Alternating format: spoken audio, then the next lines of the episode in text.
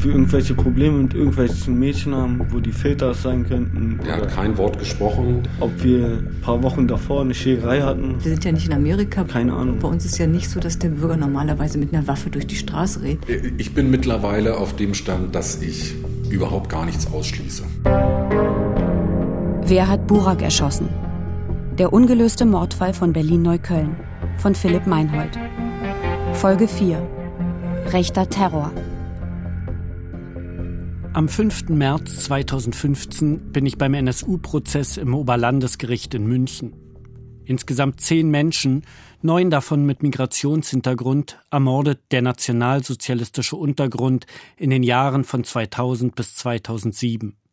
Gebildet wird die Terrorzelle 1998 von Uwe Mundlos, Uwe Böhnhardt und Beate Zschäpe. Im Prozess soll geklärt werden, inwieweit Schäpe und vier weitere Männer an den Morden und Anschlägen des NSU beteiligt waren. In der Mittagspause lädt Rechtsanwalt Mehmet Daimagüler zu einer Pressekonferenz in einen Nebenraum. Ja, guten Tag, vielen Dank für Ihr Kommen. Äh, mein Name ist Rechtsanwalt Mehmet Daimagüler. Das ist mein Kollege Open Palian. Wir sind zusammen Anwälte der Familie Bektasch. Frau Melek Bektasch, die Mutter des Getöteten, Burak Bektasch ist hier und sein jüngerer Bruder Fatih. Zu diesem Zeitpunkt ist Daimar Güler seit über einem Jahr der Anwalt von Buraks Familie. Gleichzeitig vertritt er im NSU-Prozess die Angehörigen zweier Nürnberger Opfer. Ich kenne Mehmet Daimar Güler bereits aus dem Fernsehen. Bei Anne Will sagt er Sätze wie Der Islam hat als Marke verschissen, der Spiegel wirft ihm einen Hang zur Theatralik vor. Er ist scharfsinnig, scharfzüngig und kämpft für die Sache. Wieso machen wir diese Veranstaltung heute hier? Die Ermordung von Burak Bektasch und der versuchte Mord an seinen Freunden am 4. April 2012 in Berlin, Neukölln, ist und bleibt ein Rätsel. Unerklärlich, unergründlich. Da stehen einige junge Leute zusammen herum, in der Nähe von zu Hause, äh, albern herum, Jemand kommt dazu, schießt in die Menge, tötet einen Menschen, verletzt zwei weitere schwer und geht. Äh, kein Motiv erkennbar, Täter unbekannt. Das wäre für mich rätselhaft. Nun hat sich in den letzten drei Jahren äh, etwas getan. Wir haben ja das Auffliegen der NSU-Zelle und dort haben wir es nicht mit einem, sondern zehn Fällen zu tun gehabt, wo Menschen aus nicht erkennbarem Anlass erschossen wurden wo kein Motiv erkennbar war, wo auch das Resümee rätselhaft war. Bereits im Mai 2006, also fünf Jahre vor der Enttarnung des NSU, organisieren Migranten in Kassel einen Schweigemarsch unter dem Motto Kein zehntes Opfer. Von der deutschen Öffentlichkeit bleibt dies nahezu unbemerkt. Seit September 2000 bis 6. April 2006 wurden neun selbstständige Kleinunternehmer mit derselben Tatwaffe ermordet. Der oder die Täter sind immer noch auf freiem Fuß. Wie viele Hinrichtungen müssen noch vollzogen werden, bis die Täter gefasst werden? Warum wird erst nach neun Morden mit Hochdruck ermittelt? Warum? Sagen Sie es mir bitte.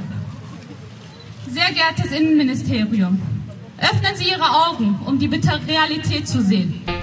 Doch statt in Richtung eines rechtsextremistischen Tatmotivs zu ermitteln, vermuten die Ermittlungsbehörden die Täter im Umfeld der Opfer. In der Presse wird von Dönermorden gesprochen. Im November 2011, also ein halbes Jahr vor dem Mord an Burak, werden Böhnhardt und Mundlos tot in einem abgebrannten Wohnmobil entdeckt. Kurz darauf wird Beate Zschäpe verhaftet. Wir haben viel gelernt aus diesem Fall. Wir haben viel verstanden seitdem über das Vorgehen von Neonazi-Extremisten, von Neonazi-Terroristen. Und vor allem habe ich gelernt, dass eben kein Mordfall unterm Strich rätselhaft ist, dass da immer ein Motiv ist. Dass auch ein Motiv hier vorliegt. Das Motiv ist der Migrationshintergrund. Ja, der drängt sich auf, wenn da äh, drei, vier, fünf Jugendliche mit Migrationshintergrund da stehen und ein türkischstämmiges Opfer wird erschossen, dann ist das natürlich eine Sache, die man ins Auge fassen muss. Im Juli 2018 werden Schäper als Mittäterin zu lebenslanger Haft, die vier Männer als Helfer des NSU zu Freiheitsstrafen zwischen zweieinhalb und zehn Jahren verurteilt. Rechter Terror auch im Fall Burak? Nochmal, wir wissen nicht, ob es Nazis waren. Wir behaupten noch nicht mal, dass es Nazis waren. Was wir sagen ist, nach dem NSU, nach dem, was wir erfahren haben, müssen wir in diese Richtung stärker, als es bislang geschehen ist, forschen. Ich möchte wissen, was es neben dem Migrationshintergrund noch für Hinweise gibt, die im Fall von Burak für einen rechtsextremen Hintergrund sprechen. Ich verabrede mich mit Uli Jentsch vom APABITS, dem antifaschistischen Pressearchiv in Berlin. Hier, in der Fabriketage eines Kreuzberger Hinterhofs, werden seit 1991 Texte und Aktivitäten von Neonazis archiviert und analysiert. Es hat in der Zeit sehr viele Terrorkonzepte gegeben, die in der Szene diskutiert wurden. Die lagen schon seit teilweise seit Jahren auf dem Tisch. Die wurden breit in der Szene vertrieben, die wurden viel verteilt, viel gelesen. In fast fast allen relevanten Nazi-Postillen der Zeit, beispielsweise wo der NSU untergetaucht ist, also zwischen 98 2001 also da gibt es ein ähm, paar Stränge, die man da deutlich sehen kann. Und es gibt grundsätzlich die Idee, dass man halt vor allen Dingen aus dem Untergrund zuschlägt. Man bildet Zellen oder es äh, schlägt der Einzelne los. Also das sind sozusagen die beiden Optionen. Der Einzelne kann halt nicht so viel realisieren, wie eine Zelle das kann. Das wird zwar bedauert, aber das ist dann eben so. Und dann soll es halt eben vor allen Dingen bestimmte Gruppen treffen mit einem bestimmten Ziel. Und äh, das ist eigentlich das, was deckungsgleich ist bei fast allen Konzepten, die man sich angucken kann. Das Konzept des sogenannten führerlosen Widerstands beinhaltet das Bilden von Klein- und Kleinstgruppen, teilweise Ein-Mann-Zellen, die nicht miteinander kommunizieren. Lange bevor islamistische Terroristen den Lone Wolf-Terrorismus für sich entdecken, wird er in rechten Terrorkonzepten propagiert. Der amerikanische Neonazi William Pierce beschreibt ihn in seinen Romanen Turner Diaries von 1978 und Hunter von 1989, die in rechten Kreisen Kultstatus haben. Hunter erzählt die Geschichte des 40-jährigen Oscar Jaeger, der sich von einem Feierabendterroristen zum Chef einer Terrorzelle weißer Rassisten entwickelt. Aus Hass auf die Durchmischung der Rassen begeht Jäger Doppelmorde an gemischten Paaren, später auch an Politikern und öffentlichen Personen. Jäger ist dabei der Prototyp des Lone Wolf Terroristen. Er handelt im Alleingang und ohne Mitwisser. Dieses Vorgehen könnte dabei auch als Vorlage für den Burak-Mord dienen. Das Erschießen mehr oder weniger zufällig ausgewählter Opfer, die ein bestimmtes Feindbild verkörpern keine vorherige Ansprache an einem öffentlichen Ort. Typisch für rechten Terror ist dabei das Fehlen eines Bekennerschreibens. Das hat mehrere Gründe. Zum einen muss die Tat für sich selbst sprechen. Die Tat ist das Bekenntnis. Das ist was ganz Typisches aus der Nazi-Szene. Das hat auch was mit faschistischer Ideologie zu tun. Die Tat zählt immer mehr als die Worte. Deswegen hat der NSU zum Beispiel ja auch sein Bekennervideo begonnen mit dem äh, Spruch Taten statt Worte. Und das Zweite ist der undeutliche, nicht genau adressierbare Terror optimiert den Effekt. Dadurch, dass die Nazis die Personen, die getroffen werden, im Unklaren darüber lassen, warum sie getroffen wurden, verstärkt das die Bedrohung.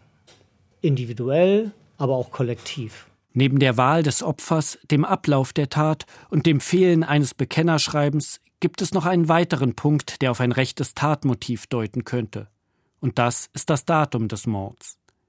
Auf den Tag genau 20 Jahre vor Buraks Tod kommt schon einmal jemand in Neukölln gewaltsam ums Leben. In der Nacht zum 4. April 1992 wird der Rechtsextremist Gerhard Keindl zusammen mit einigen Begleitern in einem China-Restaurant am Cottbusser Damm von Mitgliedern einer türkischen Antifa-Gruppe überfallen und bei der folgenden Auseinandersetzung erstochen. Einer seiner Begleiter wird schwer verletzt. Gerhard Keindl hat seitdem in der rechten Nazi-Szene ja so ein bisschen sowas wie einen Märtyrerstatus. Und seitdem wird eigentlich immer wieder in schöner Regelmäßigkeit vor allen Dingen von der Berliner Nazi-Szene auf den Tod von Herrn Keindl hingewiesen. auch weil es eine der wenigen oder eigentlich die einzige Auseinandersetzung äh, ist, äh, auf die Sie verweisen können, wo es halt äh, auf Ihrer Seite einen Toten gegeben hat. Auf Listen mit Opfern vermeintlicher Ausländergewalt, die von rechtsextremen Gruppierungen im Internet veröffentlicht werden, findet sich Keindls Name häufig. Zu seinem 20. Todestag erscheinen große Artikel in der NPD-Zeitschrift Deutsche Stimme und in der rechtsextremen Zeitschrift Zuerst. Diese wird von Keindls damaligem Begleiter Dietmar Mounier herausgegeben. In beiden Artikeln heißt es, dass der Mord bis heute ungesühnt sei. Auch die Gruppe Neue Ordnung des Neonazis Meinolf Schönborn, gegen die nach einem Waffenfund zwischenzeitlich wegen Bildung einer terroristischen Vereinigung ermittelt wird, erinnert auf ihrer Internetseite an Keindls Tod. Ist es denkbar, dass es sich bei dem Mord an Burak um einen Racheakt handelt? Sowas kann ein Motiv sein, um ja, für einen Rassisten, der sich bewaffnet, loszuziehen, um für irgendwas, was auch immer, Rache zu nehmen. Aber das jetzt so in einen ganz klaren kausalen Zusammenhang zu stellen, finde ich extrem gewagt, solange es keinen weiteren Hinweis gibt. Ich finde, der Tatablauf ansonsten sieht ja nicht unbedingt nach etwas aus, was sozusagen vorher schon, ähm, naja, ausbaldowert gewesen wäre. Und dazu muss man, glaube ich, auch sagen, die Nazi-Szene in Berlin ist ja immer eher dadurch hervorgetreten, die letzten Jahre, dass sie halt Sachbeschädigungen, Brandanschläge und ähnliches äh, durchgeführt haben und keine Morde mit einer Pistole. Uli Jentsch weist damit auch auf einen wichtigen Unterschied zum NSU hin. Die fehlende Planung der Tat. Mundlos und Böhnhardt haben ihre Opfer die Betreiber kleinerer Läden und Imbisse vorher längere Zeit ausgespäht. Es gab Lagepläne und Listen mit Anschlagszielen. Das BKA spricht von einem erheblichen Planungsaufwand. Das alles war bei Burak und seinen Freunden nicht möglich. Der Täter muss die Tat spontan begangen haben. Er muss die Gruppe gesehen und die Gelegenheit wahrgenommen haben. Jentsch glaubt deshalb auch eher an eine Nachahmertat, bei der der Tatablauf nicht unbedingt identisch sein muss vielleicht mit ein bisschen anders äh, gelagerten Hintergründen oder so, aber durchaus was sein könnte, wo jemand sozusagen das, was er weiß oder kennt oder vielleicht auch in den Medien mitbekommen hat, als äh, eine Inspiration verwendet, um ja, seine eigenen Motive, seine eigene Situation und seine vielleicht auch Wahn- oder Rachevorstellungen halt in irgendeine Tat umzusetzen. Ich möchte mehr über solche Täter erfahren und telefoniere mit dem Amok-Experten Jens Hoffmann vom Institut für Psychologie und Bedrohungsmanagement in Darmstadt. Was wir mit großer Besorgnis feststellen, ist der Nachahmungseffekt bei radikalisierten Einzeltätern. Das äh, sehen wir dann, wenn äh, eine Tat wie Norwegen, wo ein Mann zunächst einen Anschlag auf das Regierungsviertel unternommen hat und dann auf eine Insel gegangen ist und dort in einem Jugendcamp ein Massaker verursacht hat, dass da wenige Monate später in Polen ein junger Mann versucht hat, einen Nachahmungseffekt an solche Tat zu begehen. Auf Anders Breivik wird sich immer wieder bezogen. Am fünften Jahrestag der Anschläge von Oslo und Utøya, dem 22. Juli 2016, erschießt ein 18-Jähriger neun Menschen in einem Münchner Einkaufszentrum. Fast alle Opfer sind Jugendliche mit Migrationshintergrund. Es ist davon auszugehen, dass der Täter das Datum bewusst gewählt hat. Im März 2019 verübt ein 29-jähriger Australier in Christchurch, Neuseeland, einen Terroranschlag auf Muslime, die zwei Moscheen besuchen. 51 Menschen sterben, 50 werden verletzt. Der Täter gibt an, von Breivik zu der Tat inspiriert worden zu sein. Am 9. Oktober 2019, es ist der höchste jüdische Feiertag Yom Kippur, versucht ein Attentäter in eine Synagoge in Halle an der Saale einzudringen. Doch es gelingt ihm nicht, die geschlossene Eingangstür zu überwinden. Stattdessen erschießt er eine Passantin und den Gast eines Imbisses. Er bekennt sich zu dem Attentat mit der Begründung, er wollte Juden ermorden, da diese hinter muslimischer Einwanderung nach Europa steckten. Als Vorbild nennt er den Attentäter von Christchurch.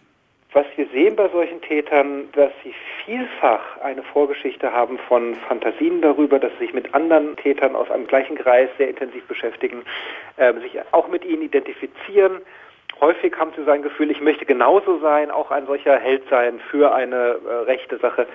Es kann aber auch sein, ich möchte noch besser äh, werden als die anderen. Was im Fall von Burak für eine Nachahmungstat sprechen könnte, ist die zeitliche Dimension. Ein Dreivierteljahr nach dem Anschlag des islamfeindlichen Norwegers Anders Breivik und nur wenige Monate nach dem Auffliegen des NSU. Heinz Fromm, von 2000 bis 2012 Leiter des Verfassungsschutzes, warnt bei der Vorstellung des Verfassungsschutzberichts 2011 davor, dass Einzelne sich die Taten des NSU zum Vorbild nehmen könnten. Fast 360 Straftaten mit NSU-Bezug gibt es zwischen dem Auffliegen des NSU und Juli 2018. Seit August 2018 unterzeichnen anonyme Rechtsextremisten eine Serie von Morddrohungen, die per E-Mail und Fax verschickt werden, mit dem Kürzel NSU 2.0.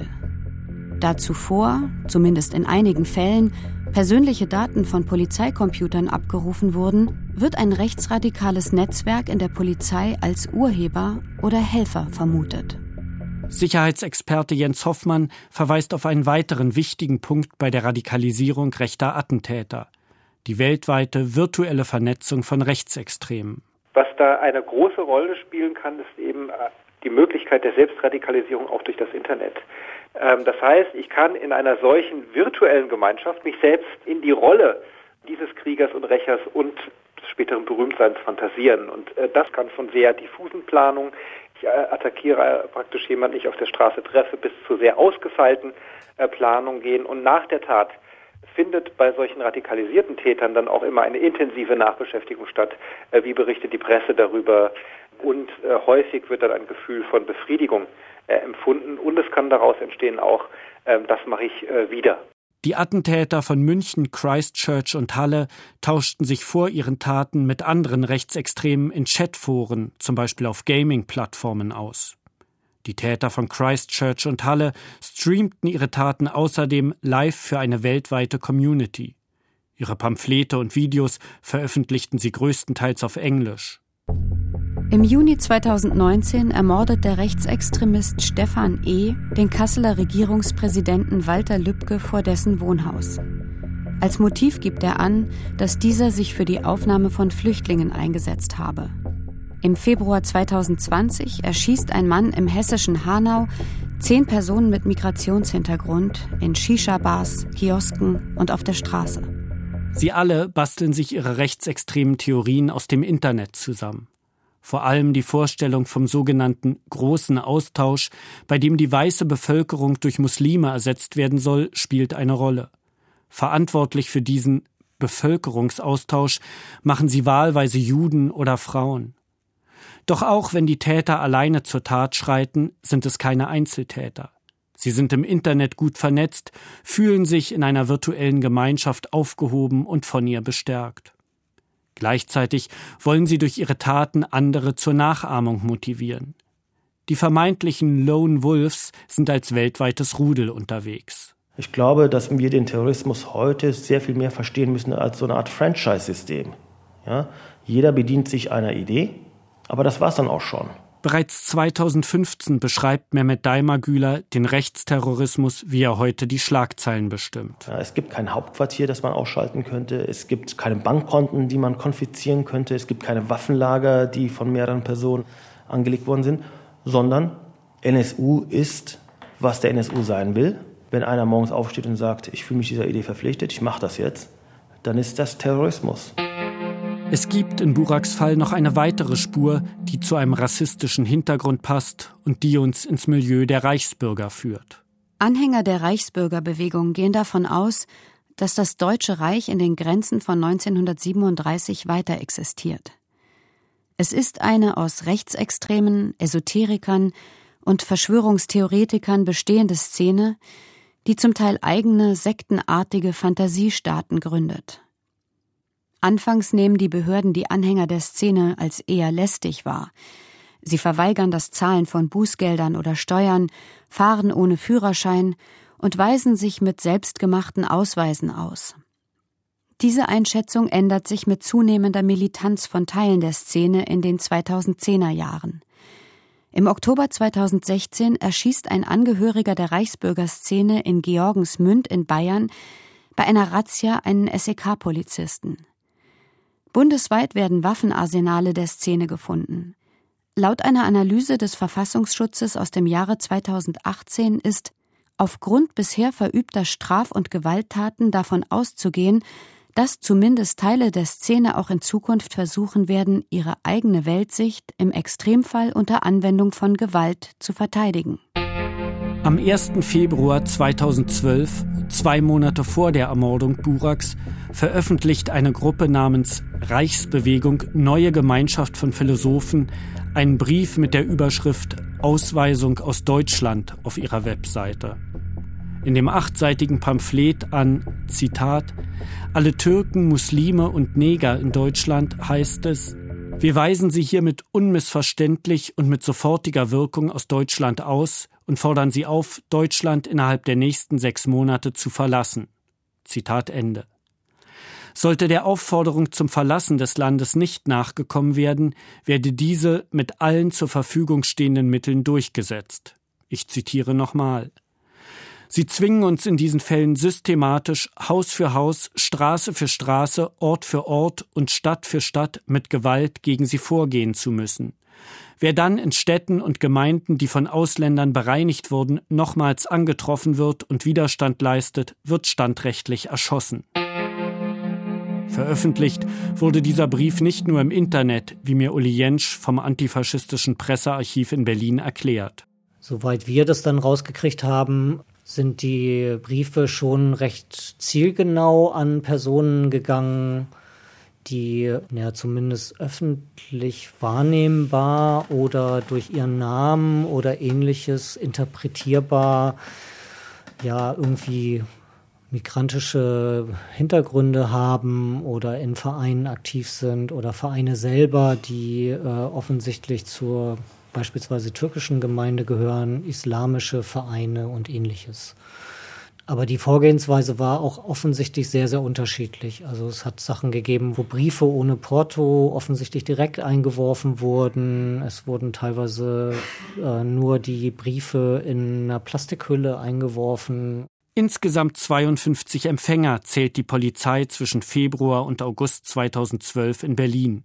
Darunter neben einzelnen Personen auch Schulen, Jugend- und Glaubenseinrichtungen. Und das fanden wir schon auch ziemlich äh, erstaunlich, wie flächendeckend das passiert ist, was dann natürlich die Frage sich stellt, kann das eine Person alleine gemacht haben oder müssen das mehrere gewesen sein?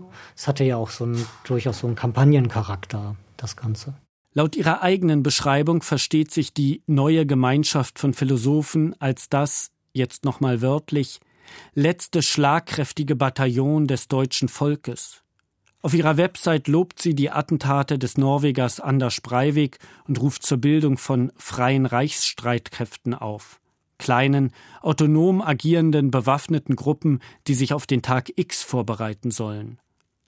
Das in dem Brief gestellte Ultimatum ist zwar zum Zeitpunkt des Mordes an Burak noch nicht abgelaufen, trotzdem stellt sich die Frage, ob hier jemand dieser Forderung Nachdruck verleihen wollte.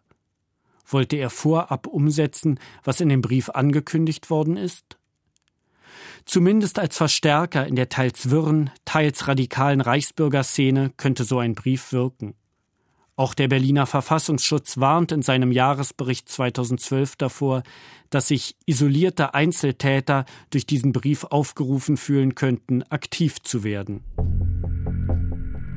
Reichsbürger, rechte Terrorkonzepte, Lone Wolf Terrorismus, Nachahmungstaten. Diese Themen rücken seit Buraks Ermordung immer mehr in die Schlagzeilen. Eine Frage, die sich mir dabei stellt, ist, inwieweit so etwas im bürgerlichen Süden Neuköllns vorstellbar ist. Dazu mehr in der nächsten Folge. Wer hat Burak erschossen? Der ungelöste Mordfall von Berlin-Neukölln. Von Philipp Meinhold. Sprecherin Nina Weniger. Musik Ilja Czoric. Regie Nikolai von Koslowski. Redaktion Jens Jarisch. Eine Produktion des Rundfunk Berlin-Brandenburg 2015 bis 2020.